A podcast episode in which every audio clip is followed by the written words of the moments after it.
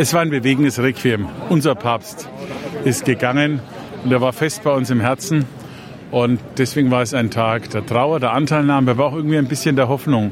Die vielen Menschen, die Anteil genommen haben, haben auch gezeigt, dass er doch viel stärker in unserem Herzen verankert ist, als die meisten Kritiker gerne meinen. Und vielleicht gibt es auch neuen, neue Hoffnung für den Glauben.